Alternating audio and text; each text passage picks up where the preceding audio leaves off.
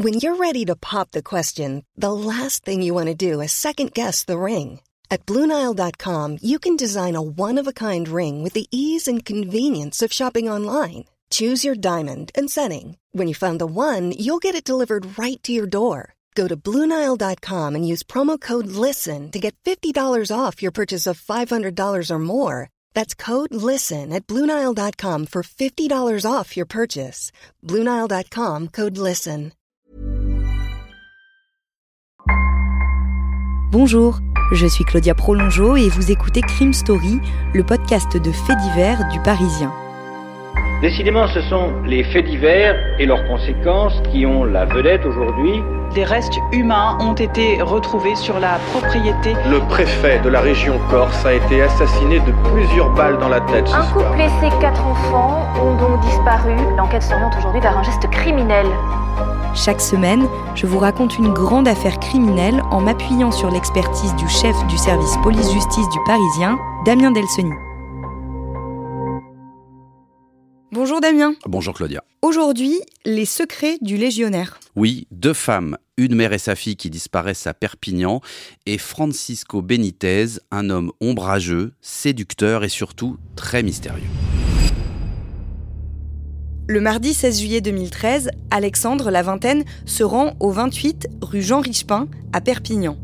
Cela fait deux jours qu'il n'a pas de nouvelles de son amie Alison, 19 ans, et il s'inquiète. Sur place, dans l'appartement du premier étage, il trouve le père de la jeune femme. Francisco Benitez, un légionnaire de 49 ans, accueille Alexandre et le rassure. Sa fille, Alison, et sa femme, Marie-Josée, 53 ans, vont très bien. Elles sont parties ensemble deux jours plus tôt, le dimanche 14 juillet, à Toulouse. Alexandre est surpris par ce départ qui lui semble un peu précipité et dont il n'a pas été prévenu. C'est d'autant plus étonnant selon lui qu'Alison se préparait à un événement très important et qu'elle n'avait donc pas de projet de déplacement avant le dimanche 11 août. Ce jour-là, elle devait concourir à l'élection de Miss Roussillon, dernière marche avant Miss France. Grande, très mince, avec de longs cheveux bruns bouclés et de grands yeux en amande, Alison Benitez a toutes ses chances.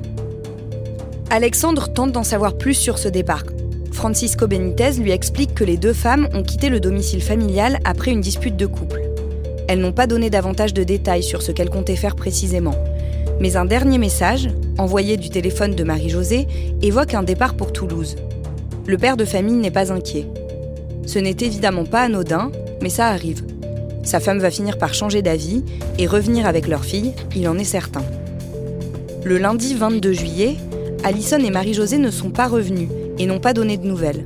Francisco Benitez commence vraiment à s'inquiéter et il se rend au commissariat pour signaler leur disparition. La mère et la fille sont majeures, rien ne leur interdit de s'évanouir dans la nature et de couper les liens avec le père de famille.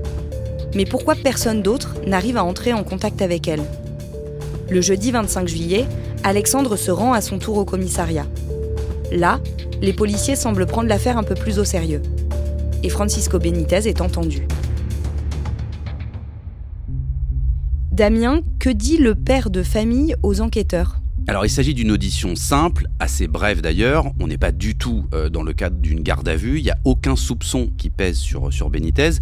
Il explique très simplement aux policiers qu'il y a eu une dispute avec sa femme, avec laquelle ils sont d'ailleurs en instance de divorce, et qu'elle a en quelque sorte décidé de se mettre au vert avec sa fille. Il rajoute, c'est déjà arrivé, donc il n'est pas inquiet, il apparaît pas du tout tendu face aux policiers. Et cette version, elle est confirmée par Lydia, qui est la fille aînée euh, de Marie-Josée, et donc qui n'est pas la fille biologique euh, de Francisco Benitez. Et elle, elle dit, bah, moi j'ai reçu un SMS qui vient du téléphone de ma maman, et c'est le dernier en fait, hein, avant que le téléphone ne s'éteigne. Euh, ce SMS, c'est le suivant. Elle dit, j'ai pris une décision difficile à prendre, mais c'est mieux comme ça. Je pars à Toulouse avec Alison. Ça va être difficile au début, et c'est pour ça que je n'ai pas voulu appeler. Je vous aime, appelle papa. Alors il y a pas mal de fautes de frappe ou de fautes d'orthographe, en tout cas dans ce message, mais voilà, c'est la dernière trace de vie de Marie-Josée. Le mardi 30 juillet, un peu plus de deux semaines après la disparition de Marie-Josée et d'Alison, les policiers de Perpignan lancent un appel à témoins. Démarche assez classique. On l'a dit, Alison et sa maman sont majeures, elles ont le droit de disparaître, mais en général, quand au bout de plusieurs jours, il n'y a plus aucune activité, à la fois sur les comptes bancaires ou sur les téléphones, ça devient inquiétant aux yeux de la justice et de la police. Et donc il faut des moyens supplémentaires pour investiguer. Donc là, une information judiciaire est ouverte au tribunal de grande instance de Perpignan. Et pour l'instant, Francisco Benitez est le principal témoin. Pendant 5 heures, les enquêteurs ont minutieusement inspecté l'appartement familial, dans l'espoir de comprendre pourquoi Marie et Alison Benitez ont disparu. Les policiers ont effectué de nombreux prélèvements, mais aussi saisi l'ordinateur de la jeune fille. Le père a été longuement interrogé. C'est en appelant sur le portable de sa fille que nous avons pu parler à cet homme à l'accent espagnol. Vous êtes le papa d'Alison? Oui, oui, c'est le papa d'Alison, oui. Vous n'avez pas aucune nouvelle depuis le 14 juillet? Vous n'êtes pas fâché avec elle Il n'y a pas eu de souci avec elle? Non, mais ça, c'est des histoires qui vont parler un peu plus tard, d'accord? D'accord. Merci à vous, monsieur. Merci, monsieur. Au revoir. L'affaire en reste là? Alors, pendant encore quelques jours, oui, jusqu'à ce que le lundi 5 août, le corps sans vie du père soit retrouvé. Il s'est suicidé ce matin dans sa caserne, en uniforme, un tissu noir sur la tête. Dans une lettre, il clame son innocence. Il a aussi pris le soin d'expliquer son geste à ses collègues légionnaires dans un mail. Le lundi 5 août, le corps de Francisco Benitez est retrouvé, pendu dans la cour de la caserne de la Légion étrangère où il travaillait. Le témoin capital dans l'affaire Marie-Josée et Alison Benitez disparaît. Il est le dernier à avoir vu les deux femmes en vie. Ce sont ses déclarations à lui, et uniquement celles-ci, qui ont été prises en compte pour orienter le travail des enquêteurs. Le procureur, Luc-André Lenormand, se refuse à faire du père de famille un suspect post-mortem. Mais il reconnaît que pèse sur lui, je cite, un faisceau d'éléments. Les enquêteurs tentent de déterminer les déplacements de Francisco Benitez le 14 juillet, jour de la disparition de sa femme et de sa fille. C'est lui qui est allé chercher Alison en voiture à Canet-en-Roussillon, où elle participait à un événement préparatoire à l'élection de Miss Roussillon, pour la ramener jusqu'à Perpignan. Une quinzaine de kilomètres à peine. L'enquête de voisinage révèle que ce jour-là, personne dans le quartier ne les a vus rentrer ensemble, avec des valises. Personne n'a vu Marie-Josée non plus. Aucun taxi ne se souvient d'avoir pris les deux femmes en charge et elles ne sont pas non plus montées dans un train pour Toulouse. Entre le 14 et le 17 juillet, il est établi que le père de famille a passé le plus clair de son temps dans la zone de Lecat, à une demi-heure de route de Perpignan. Surtout, il y a été à des heures incongrues, au beau milieu de la nuit. Et ça intrigue les enquêteurs. Son ordinateur est en cours d'exploitation et une nouvelle perquisition est menée dans l'appartement familial. Pendant ce temps, on retrace le parcours du légionnaire. Francisco Benitez naît le 13 décembre 1963, tout au sud de l'Espagne, à côté de Gibraltar, à Algeciras. Il grandit dans un pensionnat catholique et déménage à Séville, peu après ses 20 ans. Trois ans plus tard, il vit en France et s'inscrit à la Légion étrangère. Dans les villes de son enfance, on ne se souvient pas de lui, mais on connaît bien son nom car son grand-père, en revanche, a marqué les esprits. Flambeur, bagarreur, militaire lui aussi, et très soucieux de son apparence, il portait un soin jaloux à sa barbe et sa coiffure. Comme Francisco plus tard. En 1988, le légionnaire rencontre Marie-Josée Barbet à Marseille. Elle est mère célibataire de quatre enfants, née de quatre unions différentes. Elle travaille dans un bar à hôtesse proche du Vieux-Port, où Francisco Benitez se rend régulièrement. Quand elle le présente à ses enfants, ils accrochent tout de suite. L'amoureux de leur mère les couvre de jouets, achète souvent des hamburgers et cède à tout un tas de caprices pour leur plus grand bonheur. Mais Francisco Benitez n'est pas souvent présent. Au week-end de permanence se succèdent les missions lointaines. Sa nouvelle famille apprend à composer avec ses absences. Peu importe pour Marie-Josée. Ses enfants l'adorent, elle est amoureuse, elle n'a peut-être jamais été aussi heureuse. Le mardi 24 mai 1994, elle donne naissance à son cinquième enfant, le premier pour Francisco Benitez. Allison est un beau bébé qui fait la joie de ses parents.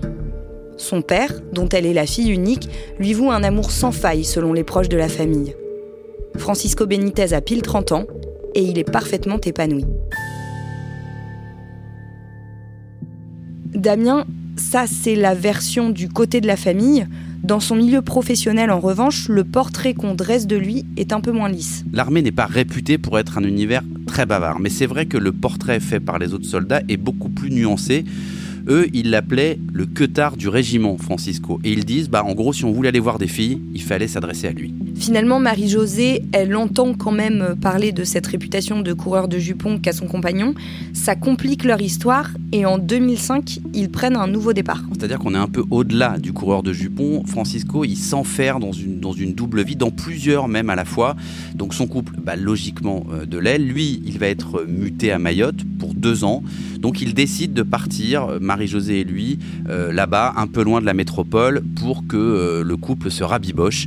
Et il décide même de se marier le vendredi 10 novembre 2006. Mais dès qu'ils reviennent en métropole, Francisco Benitez recommence à tromper sa femme. Oui, il vit 20 ans à Paris, là où il a une maîtresse d'ailleurs, une certaine Monique, à qui il écrit beaucoup à travers des boîtes mail qu'il a spécialement créées pour cela. Il a l'habitude de faire ça, de créer des boîtes mail euh, pour correspondre avec ses maîtresses. Alors cette femme, Monique, elle a 20 ans de plus que Benitez. Elle vit à Paris. Elle, elle n'exige pas qu'il quitte sa famille pour elle. Ils ont comme ça une relation qui dure plusieurs années, qui va continuer après la mutation dans le sud de la France de Francisco Benitez. Et il va même revenir d'ailleurs la voir régulièrement à Paris.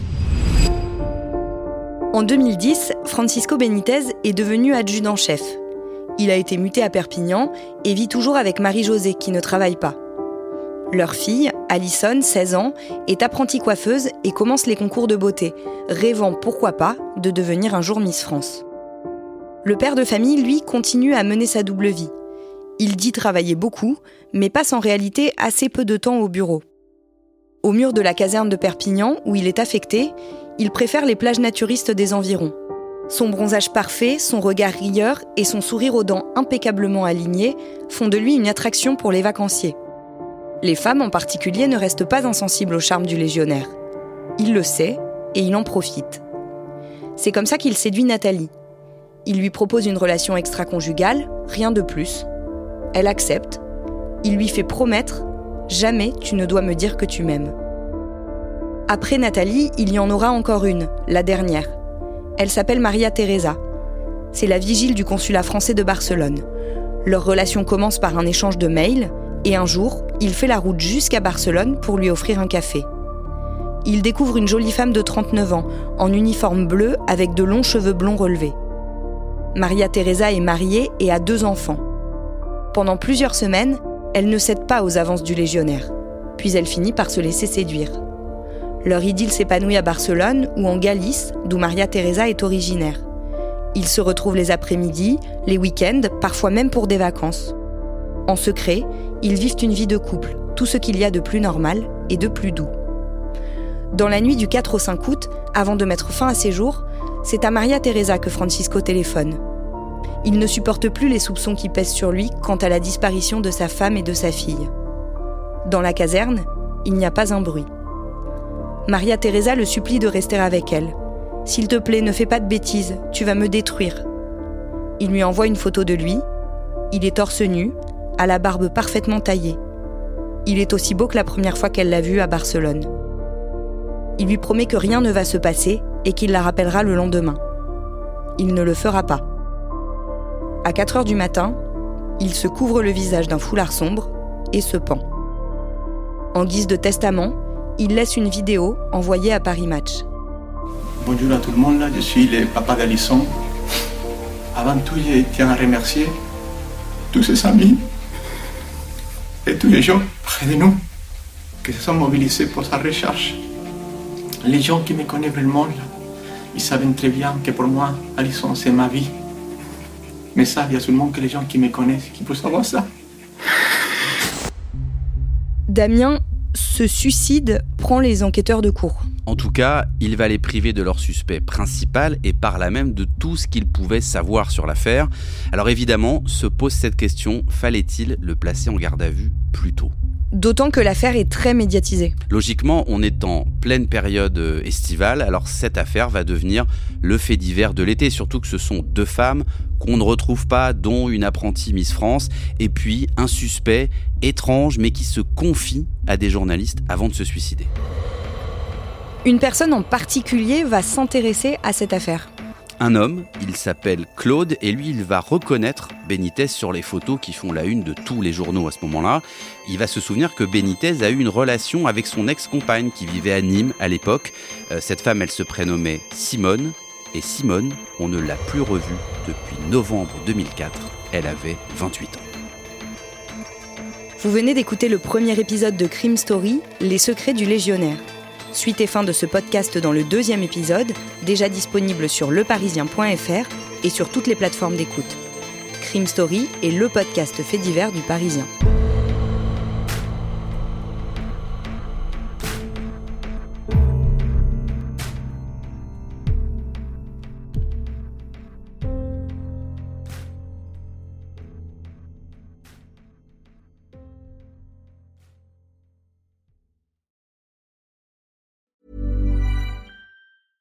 Small details are big surfaces. Tight corners are odd shapes. Flat, rounded, textured, or tall. Whatever your next project, there's a spray paint pattern that's just right. Because Rust new Custom Spray 5 in 1 gives you control with five different spray patterns. So you can tackle nooks, crannies, edges, and curves without worrying about drips, runs, uneven coverage, or anything else. Custom Spray 5 in 1 only from Rust-Oleum. Planning for your next trip? Elevate your travel style with Quince. Quince has all the jet-setting essentials you'll want for your next getaway, like European linen, premium luggage options, buttery soft Italian leather bags, and so much more. And it's all priced at 50 to 80% less than similar brands. Plus, Quince only works with factories that use safe and ethical manufacturing practices. Pack your bags with high-quality essentials you'll be wearing for vacations to come with Quince. Go to quince.com slash trip for free shipping and 365-day returns.